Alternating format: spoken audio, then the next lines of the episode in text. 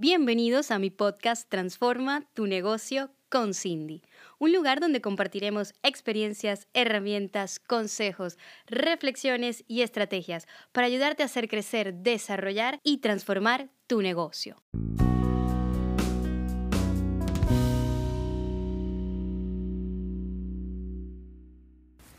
Bienvenidos a este nuevo episodio, el kit de supervivencia, parte 2. Todos los negocios requieren planificación. Todos los negocios requieren muchísimos recursos, aunque muchos surgen de forma muy, muy espontánea. Surgen como esa idea mágica que viene a, vamos, a revolucionar el mercado. Dicho esto, yo sí creo que siempre debemos nacer con una estructura, con un plan, con por lo menos un Excel, que digo yo, de ingresos y de gastos. Sobre todo de gastos, porque los ingresos eh, sobre todo al inicio, son como muy utópicos, ¿no? Yo voy a cobrar por aquello, 40 mil, 10 mil, 20 mil, el número que se quieran imaginar. Y luego la respuesta del mercado, pues, puede ser otra. Entonces yo, yo creo que la, la planificación estratégica debe ser muy, muy clara. Las partidas deben estar bastante señalizadas. ¿Cuánto tiempo, cuánto tiempo no? ¿Qué estamos dispuestos a invertir y qué no? Yo recuerdo en, creo que fue en la segunda o en la tercera tienda de música, no, no recuerdo, de, instrumentos musicales que tuvimos. Pero no recuerdo si fue en la segunda o en la tercera apertura, creo que fue en la, tercera. Em, ya disponíamos de, un mejor capital en ese momento, estábamos en, digamos, en crecimiento, pero no dejaba de ser en aquel momento un esfuerzo para nosotros esa apertura. Y mm, yo recuerdo decirle a mi esposo, acabo de leer una cosa que me pareció maravillosa. ¿Qué no he hecho hasta ahora qué esta vez haría mejor.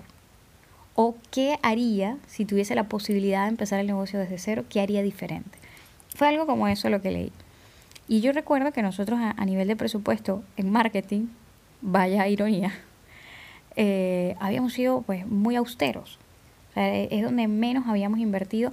Teníamos mucho movimiento en, en, internet, o sea, teníamos bastante posicionamiento allí, pero a nivel de cartelería, tal, en, eso, en lo, en lo, que viene a ser branding realmente, eh, no nos habíamos esforzado lo suficiente. Y yo le dije, pues esta vez nos vamos a gastar dinero y no se me olvida. Esta vez nos vamos a, gastar el dinero en unos buenos carteles, en una buena señalización. Y, lo que yo consideraba en aquel momento unos buenos carteles, una buena señalización, curioso de ver ahora, ¿no? Interesante punto de vista. Entonces, eh, eh, son muy importantes tener claras estas partidas y te cuento esta anécdota porque muchas veces, pues precisamente porque el presupuesto es ajustado y tenemos que priorizar, cosa que entiendo y, de verdad que los entiendo muchísimo cuando me dicen es que no tengo suficiente capital o, es que no veo la forma, eh, yo los entiendo, pero estoy segura de que si estás comprometida con lo que estás haciendo va a suceder, porque encontrarás la forma. No solo es que la encontrarás, es que te abrirás a recibirla, que es, es una forma diferente de percibir las cosas. Entonces, dicho esto, yo creo que el plan de negocio nos pone muy claras las ideas. Eh, por supuesto, siempre tener una reserva porque los primeros meses suelen ser bastante complejos, retadores. Y si vas a hacer reforma de un local, te aseguro que van a haber imprevistos. O sea, te, te lo aseguro, vamos. Eh, no hemos entrado en ninguno, no hemos tenido ningún local en el que yo haya dicho, wow, este fue perfecto, aquí no gastamos ni, ni dos euros más o nos ahorramos 20. Mentira, no, no nos ha pasado hasta el momento. El día que me sucede lo contaré acá porque de verdad que, que, que es muy retador el tema obras pero sí quiero que, contemples una mínima planificación, salvo que estés a la par de, tu trabajo habitual. ¿Qué pasa? Muchas veces se tiran como, se lanzan como freelance eh, mientras tienen un trabajo en, en, una compañía y es válido. Entonces tú como freelance tienes poco riesgo porque realmente lo que estás es ofreciendo un servicio, intentando tener alcance, a lo mejor estás invirtiendo algo en marketing. Entonces en, en ese sentido te digo, bueno, tienes bastante menos riesgo que quien decide dejar su trabajo y empezar de cero, eh, o empezar de cero su negocio, o apalancar lo que ha venido construyendo en el tiempo, que también puede ser cierto. Pero sí les, les pido es que tengan planificación, que tengan organización.